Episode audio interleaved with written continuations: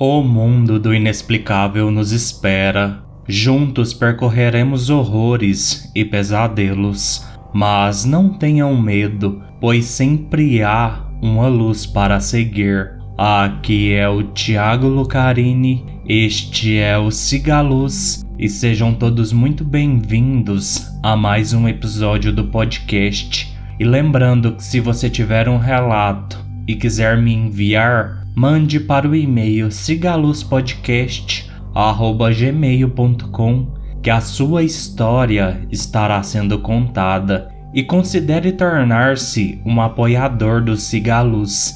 Entre no site apoia.se barra ou apoie este projeto pela opção Pix, que é o próprio e-mail do Cigaluz. A sua ajuda fará toda a diferença para o podcast. E hoje, iluminados, véspera de Natal, é dia de contos. Todos os contos deste episódio são da minha autoria. Então, sem mais delongas, vamos ao episódio.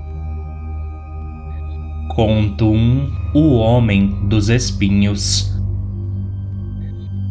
Inês pegou o embrulho das mãos de Rosa, a sua cunhada, abriu o presente e era um lindo quadro do Sagrado Coração de Jesus. Agradeceu a Rosa a estimada lembrança. Assim que chegou em casa, a mulher pendurou a pintura na parede do seu quarto. Desde que se lembrava por gente, praticava o catolicismo. O mimo de sua cunhada era o toque final que faltava em sua casa recém-reformada. Na manhã seguinte, assim que Inês acordou, percebeu que o quadro de Jesus estava caído no chão. Perguntou a Flávio, o seu marido, que estava no banheiro, se ele por acaso tinha ouvido o quadro cair durante a noite. Flávio respondeu que o quadro estava na parede antes de ele ir escovar os dentes. Inês achou estranho. Se levantou e, ao pegar o quadro, acabou por furar o dedo numa ponta proeminente de um dos grampos que fixavam a tela na moldura de madeira, e uma gota de sangue caiu sobre o coração da pintura. A mulher sentiu um arrepio mas balançou a cabeça se livrando daquela sensação inconveniente, limpou o sangue com a ponta do pijama e colocou o quadro de volta no seu lugar de destaque. Com o passar dos dias, Inês encontrou o quadro outras vezes fora da parede. Nunca se ouviu o som da queda, a mulher questionou seu marido e filhos, mas ninguém assumiu a autoria do ato. Inês conferiu o prego e os pendentes do objeto e não achou nada de irregular. Exatas três noites após a primeira manhã em que notou a pintura no chão, Inês acordou no meio da noite com um frio insuportável. Ela, desconfortável, se mexeu na cama, abriu os olhos por um segundo e bastou esse relance de olhar para o seu sono sumir. Inês gritou apavorada, pois viu o quadro de Cristo flutuar ao lado de sua cama. A mulher, apavorada, chamou Flávio insistentemente, que parecia estar dopado e sequer se mexeu. Quando a sua visão se acostumou com a escuridão, percebeu que o quadro não estava apenas flutuando displicentemente. Pegou seu celular e acendeu a tela. A luz emitida confirmou o seu medo. O quadro estava suspenso no ar, porém alguma coisa o segurava. Tinha a altura de um homem mediano Aquilo fedia tanto que precisou controlar uma súbita ânsia de vômito. Visivelmente, o corpo do ser era bastante flagelado. Toda a sua carne estava coberta por vinhas de espinhos pontiagudos, exatamente como os da coroa do Calvário de Jesus. Alguns de seus membros possuíam fraturas expostas, das quais saíam mais espinhos. A entidade sombria usava um pedaço de pano sobre os genitais. O seu rosto não era visível, pois a entidade segurava com as duas mãos o quadro diante do seu rosto. Inês sabia no seu íntimo que aquela criatura era uma profanação do divino sagrado, uma zombaria do Salvador. Inês se pôs a rezar e nesse momento a entidade furiosa com o rechaçamento espiritual soltou o quadro, revelando seu rosto pavoroso e hediondo. Havia uma coroa de espinhos sobre a sua cabeça e outros muitos espinhos dispostos por toda a sua face, inclusive no lugar dos dentes. Porém, o mais assustador era que os espinhos circulavam de forma sincronizada por seu rosto como se tivessem vida própria, como se fossem as patas de uma centopeia infernal. Eles se moviam abrindo e fechando novos buracos na criatura que parecia se divertir. O choque de Inês diante de tamanho horror foi tão grande que ela simplesmente apagou como se o seu corpo e mente não fossem capazes de absorver aquela abominação. Flávio estranhou a demora de Inês em acordar. O quadro de Jesus que sua irmã deu à sua esposa estava envolto ternamente em seus braços. O homem tocou Inês e percebeu que ela estava extremamente gelada. Pegou o pulso dela e o coração de Flávio disparou, pois Inês não tinha nenhuma pulsação. Com a sua experiência de socorrista, Rapidamente, Flávio retirou o quadro dos braços de Inês e começou a fazer massagem cardíaca e respiração boca a boca. Quando, de repente, a mulher recuperou o fôlego e abriu os olhos. Em seguida, ela começou a gritar descontroladamente e a estapear Flávio como se ele fosse uma ameaça e dizia repetitivamente: Não é Jesus, não é Jesus. Flávio ligou para o socorro e Inês foi levada ao hospital, onde, depois de alguns exames, os médicos alegaram que ela teve um mal súbito. Naquela tarde, Pierre, o filho mais velho do casal, ao ir visitar a mãe, levou consigo o quadro de Jesus que sua mãe ganhou. Inês surtou ao ver o quadro nas mãos do seu filho. Contudo, não foi um surto gratuito, pois a mulher viu o homem dos espinhos abaixado atrás de Pierre, meio que conduzindo seu filho como uma marionete. Inês não sabia o que era aquela coisa dos espinhos, sabia que não era algo bom. Em meio a uma sedação aplicada às pressas, Inês viu o rosto de Jesus no quadro se transformar naquela aberração maldita de espinhos andantes que viu na noite anterior. Fez uma anotação mental de que quando acordasse precisava se recompor. Sentia que o diabo pretendia infiltrar-se em seu lar, em sua mente e destruir a sua casa e a sua família. Contudo, ela não permitiria. Ainda não sabia como, mas descobriria antes de ser tarde demais. Trecho de um manuscrito achado em um mosteiro do século XIX. O Homem dos Espinhos é uma entidade de zombaria e profanação. É um dos filhos mais queridos do inferno pois a sua ação na terra visa minar e abalar a fé das pessoas, se passando primeiramente por algo sagrado e logo em seguida revelando a sua depravação.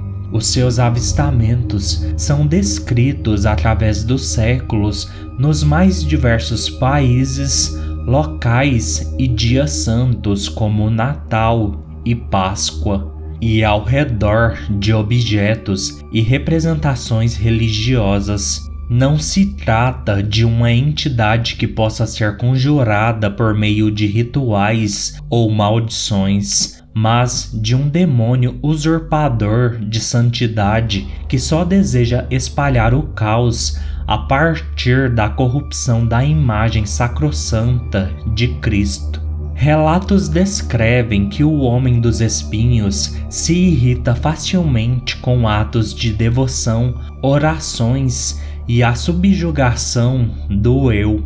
É uma entidade com baixa quantidade de óbitos em sua conta, porém de alta taxa de insanidade para aqueles que viram o seu mal por completo, pois o homem dos espinhos parece crer que a fé morre quando a mente humana é quebrada. Último conto de hoje: As Lágrimas de Maria. Só um adendo, iluminados. Essa história foi inspirada no conto Aqueles que se afastam de Homelas, da escritora Ursula K. Le Guin. Então, bora ao conto. Plenitude era uma cidade onde tudo era como seu próprio nome indicava. Tudo era incrivelmente organizado e limpo. Não havia crimes, mortes por motivos torpes, a não ser por acidentes. Os cidadãos plenos viviam em harmonia e paz. A graça alcançada veio por meio de um milagre inesperado e desconhecido da população em geral, que ocorreu há dois anos atrás. Antes do advento celestial, plenitude não ia nada bem. Era uma cidade como tantas outras, vivendo à míngua e à mercê da criminalidade. Havia miséria e doenças por grande parte daquela localidade. Era um lugar triste, feio e sem qualquer esperança, até uma manhã de um dia comum. Jeová Messias, o prefeito de plenitude, acordou a sua filha Maria das Graças, de apenas seis anos, logo cedo naquela manhã, pois era o quinto aniversário de morte de Providência, a mãe do homem. Maria não tinha qualquer lembrança de sua avó, mas se lembrava perfeitamente do ritual anual de visitar o seu túmulo. Chegaram no cemitério raízes para a eternidade. Maria observou seu pai limpar o túmulo da falecida matriarca, tirando ervas daninhas. Assim que se distraiu por um instante da monotonia, ali, em meio ao mato, a menina achou um pequeno pássaro morto. Jeová não se deu conta da garota pegando o animal sem vida. Maria, sentindo um misto de emoções desconhecidas, mas de uma dor pungente, começou a chorar em silêncio sobre o cadáver, pois a morte era algo recorrente e corriqueiro em sua curta existência. Somente então o pai notou a comoção de sua filha. As lágrimas de Maria cintilaram na manhã orvalhada e caíram sobre o passarinho que já estava em estado de decomposição. Assim que as águas santas saídas de Maria atingiram o minúsculo cadáver, tecidos faltosos voltaram a crescer, penas sujas se tornaram vicejantes. O fôlego da vida se fez presente novamente e de repente o pássaro abriu os olhos, as asas e começou a cantar para a pequena Maria que lhe devolveu a primavera esquecida entre os túmulos empoeirados. Jeová, vendo tudo aquilo, foi tomado por uma parousia e, num vislumbre, percebeu o que deveria fazer. Ele abraçou Maria maravilhado, pois todos os seus problemas com a gestão de plenitude estariam resolvidos. Mas antes quis testar algo. O homem convocou os coveiros do cemitério público e os ordenou sem qualquer explicação que desenterrassem os restos mortais de sua mãe.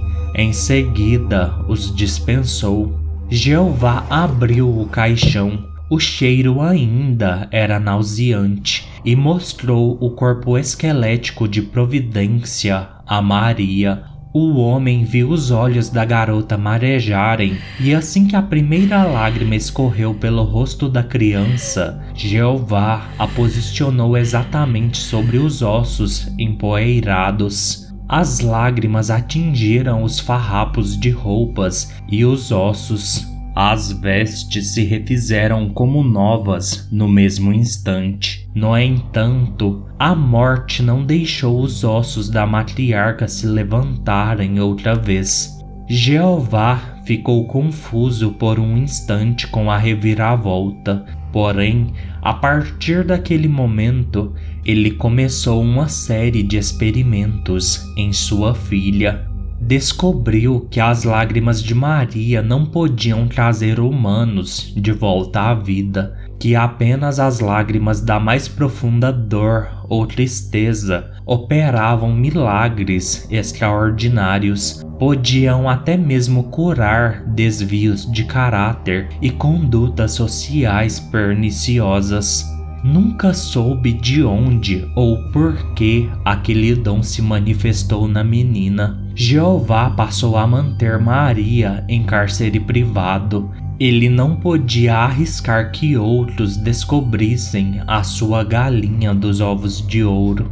No início, Maria recusou-se a ceder aos caprichos de seu pai Entretanto, não havia muita resistência que uma garota em tão tenra idade pudesse oferecer. Jeová mandou construir uma cela e nela trancou a menina. Maria ficou dois dias inteiros sem comer ou beber e, mesmo assim, não chorou. Foi então que Jeová trouxe Banguelo, o gatinho de estimação de Maria, até o cativeiro. O animal foi como uma luz na escuridão para a menina. Entretanto, Jeová, sem compaixão, levantou o gato em frente à cela e então o esfaqueou. A garota imediatamente chorou. Jeová sorriu satisfeito e captou as lágrimas da filha. Desse modo, a restauração de plenitude começou. O prefeito despejou as lágrimas de Maria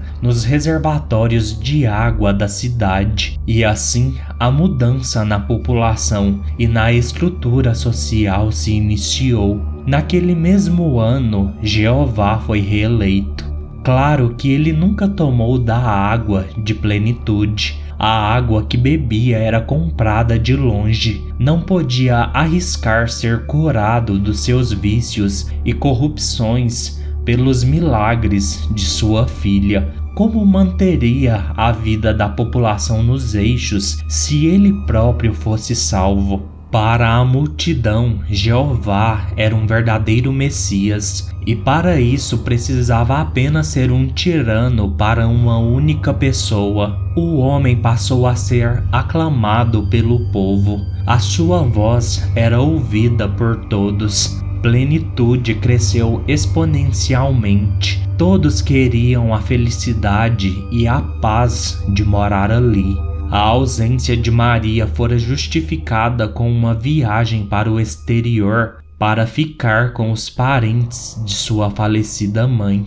No cativeiro, Maria era constantemente maltratada e mutilada por seu pai em busca do puro extrato de suas dores. No primeiro ano, a menina perdeu muitos pedaços de si, porém, ao chorar, o seu pai tinha o que queria e ao mesmo tempo ela involuntariamente se curava das agruras da carne, mas jamais das feridas da alma. A panaceia de sua condição acendeu o pior dentro do homem que dizia ser o seu pai, que não poupava esforços para fazê-la chorar E mesmo quando meio que acostumou aos ferimentos e se negou a dar o que o homem queria, Jeová deu um jeito de machucá-la de novas formas. Perguntava-se que tipo de pai fere a própria filha para salvar um povo que claramente não merece.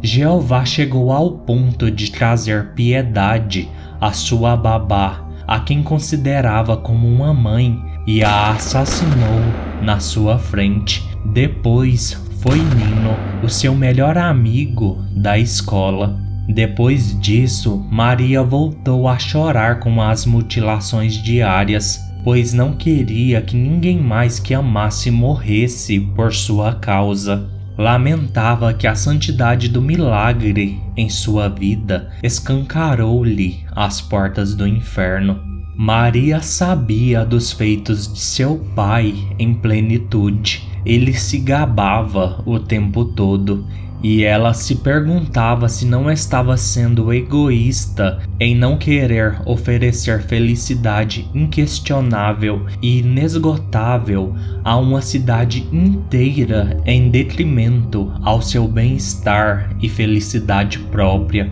Porque ela não podia ficar contente com a ideia de ser uma autêntica Messias? Porque não enxergava o seu calvário como um símbolo além da dor? A resposta era clara como os céus para o seu pai. Questionava-se se um dia também seria para ela. Mas no fundo, Maria duvidava que fosse achar a resposta antes de chorar todo um oceano de salvação e no qual solitária se afogava longe de qualquer graça.